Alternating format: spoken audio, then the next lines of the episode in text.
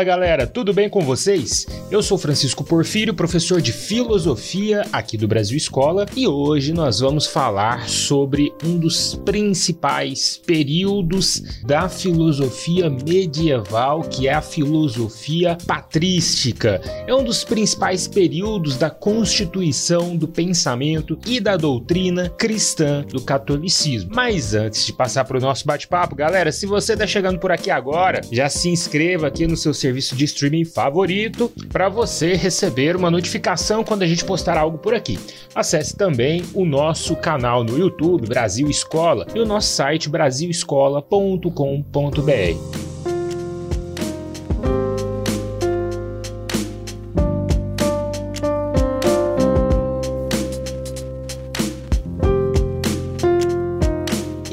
Embora boa parte da filosofia patrística esteja já inserida dentro do medievo, nós podemos dizer que a patrística foi um período de transição entre a antiguidade, o pensamento antigo iniciado ali na Grécia, e o medievo. A filósofa brasileira Marilena Chauí, professora emérita da USP e especialista em história da filosofia, destaca, por exemplo, que a filosofia patrística inicia-se com as epístolas de São Paulo e o Evangelho de São João e termina aproximadamente no século VIII. Embora hajam algumas é, diferenças, né, pessoal? Porque a gente pode considerar a patrística, por exemplo, como uma incursão do pensamento entre os séculos III e o século IX. Alguns autores colocam que a patrística vai até o início do X ali, porque é o período onde começaria a filosofia escolástica.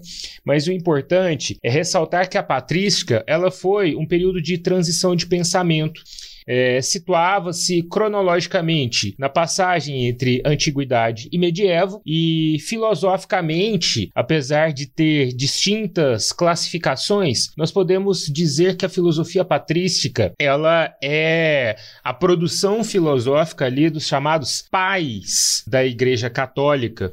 É, se a gente for considerar né, o pensamento cristão, ele surge a partir de Paulo, Pedro, né, que começam ali a divulgar as ideias através da igreja, e com isso acaba surgindo uma religião, uma doutrina à base de um pensamento, e esta base de pensamento ela precisava de um código. Para além do evangelho, era necessário ali eh, operar uma série de, de, de, de situações né, e de um aporte intelectual para o funcionamento da igreja. A filosofia patrística ela surge, inclusive, em uma época difícil para o cristianismo cristianismo, porque o cristianismo ele foi proibido durante um tempo pelo Império Romano e depois ainda do século II, depois da liberação, ainda houve uma grande contenda ali, uma disputa de poder do Império Romano que não aceitava perder o poder religioso para a igreja. Os cristãos eles ainda sofreram perseguições e retaliações durante muitos séculos, além de não terem muitos adeptos no início em várias localidades europeias. O primeiro movimento da patrística foi composto pelos professadores da fé cristã, chamados também de apologistas ou apologetas. Os padres apologistas ou apologetas tinham a missão de fazer uma defesa do pensamento cristão.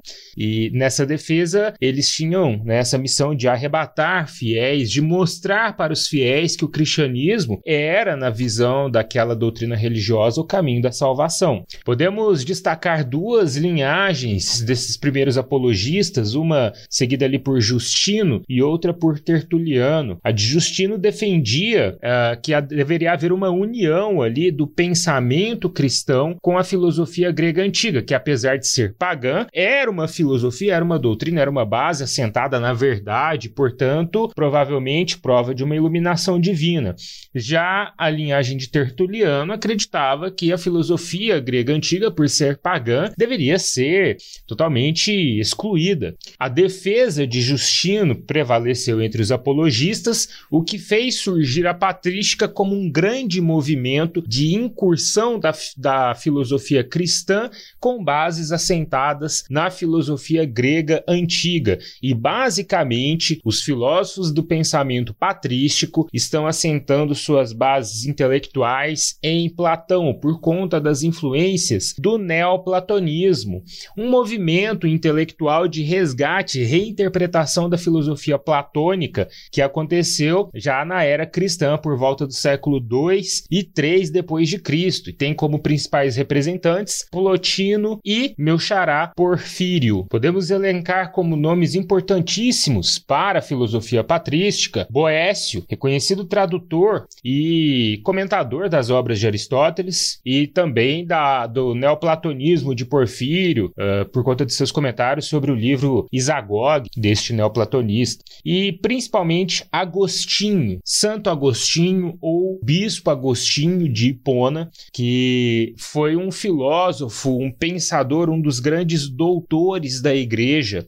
É interessante ressaltar que a trajetória de Agostinho não é uma trajetória de cristão até os seus 33 anos de idade, até por volta da, da terceira década de vida, pois este pensador, ele, apesar de ter uma mãe católica cristã, Mônica, que depois foi canonizada, Santa Mônica, ele preferiu, durante o início de sua vida, seguir os caminhos do pai, ora não tendo religião nenhuma, ora envolvendo-se com o paganismo dos maniqueístas, por exemplo. Agostinho passou por muitas provações, teve uma vida anterior à sua conversão como a, reconhecida por ele mesmo como a vida de um pecador, de um homem que se entregou à vaidade, à luxúria, aos prazeres da carne, ao poder, né? e depois, quando ele conhece de fato o cristianismo, encontra no cristianismo uma, um sentido para a sua vida, ele passa então a defender a fé cristã, utilizando-se daquilo que ele fazia de melhor, a sua retórica impecável. Ele atuou como professor de retórica antes da sua conversão e como orador do Império Romano. No entanto, depois da conversão, ele abandona estes postos né, e passa a se dedicar à verdade e não uma retórica que mascarasse uma verdade para si. Ele passa então a buscar o que Platão chamaria ali de o conceito da ideia de verdade que, segundo o pensamento cristão, só poderia estar ancorado em Deus. Dentro dos principais livros da patrística, podemos destacar aqui é, dois que, na verdade, são livros de neoplatonistas, mas que oferecem bases para a patrística, e dois livros de Santo Agostinho. Podemos destacar, por exemplo, Enéadas, né, escrito por Plotino. É, são 54 tratados sobre diversos assuntos que vão de ética e convívio em sociedade, até mesmo problemas de ordem individual, psicológica, e eles apresentam uma visão é, que depois é cristianizada, né, é, cristianizada, sustentada pela filosofia platônica. Isagog, o livro de Porfírio, que retoma a filosofia grega, principalmente de origem aristotélica, para reintroduzir aspectos do método de procedência de Aristóteles, formando comentários sobre a filosofia grega antiga. Quanto a Agostinho, podemos mencionar aqui o livro Confissões. É, é um livro em que ele faz aqui toda a sua trajetória, desde sua infância até o momento de sua vida madura, e ele mistura ali biografia, né, com um tom bem literário, afinal de contas ele era um excelente escritor e um excelente orador, e elementos filosóficos. O livro tem, por exemplo, uma discussão sobre o tempo, que é filosofia do mais alto valor contido ali. Este livro também traz em si uma grande defesa do cristianismo e do pensamento cristão.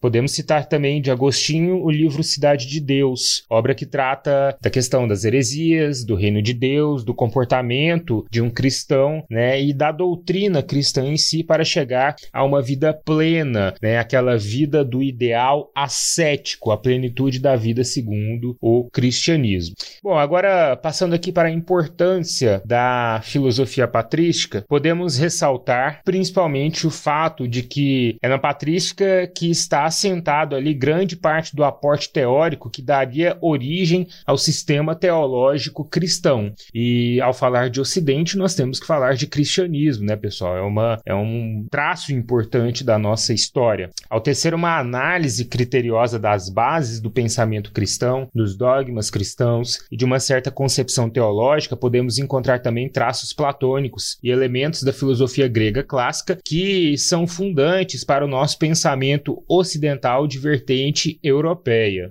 Foi também no período patrístico ali que surgiu a maior parte da, dessa questão mais doutrinária mesmo do pensamento cristão, tá? Pois são esses padres, né? Pais, por isso patris, de patrística patris da igreja, que tiveram a missão, como Agostinho teve, uma missão dada por, pelo bispo Ambrósio, né, em nome de Deus ali, segundo o próprio Ambrósio, de colocar nas mãos ali de Agostinho uh, a missão de apresentar aquele pensamento cristão, de mostrar o pensamento cristão para as pessoas, de utilizar da sua retórica e da sua capacidade intelectual para apresentar o cristianismo. E é isso, é justamente aí que está a importância de grande parte desse pensamento cristão, porque é, está tudo assentado aí, né, gente? A base do pensamento, é, a base da igreja que começava a se institucionalizar e não seria mais para ela suficiente apenas o evangelho, mas precisava de um aporte teórico um pouco maior. E foi isso que a patrística proporcionou.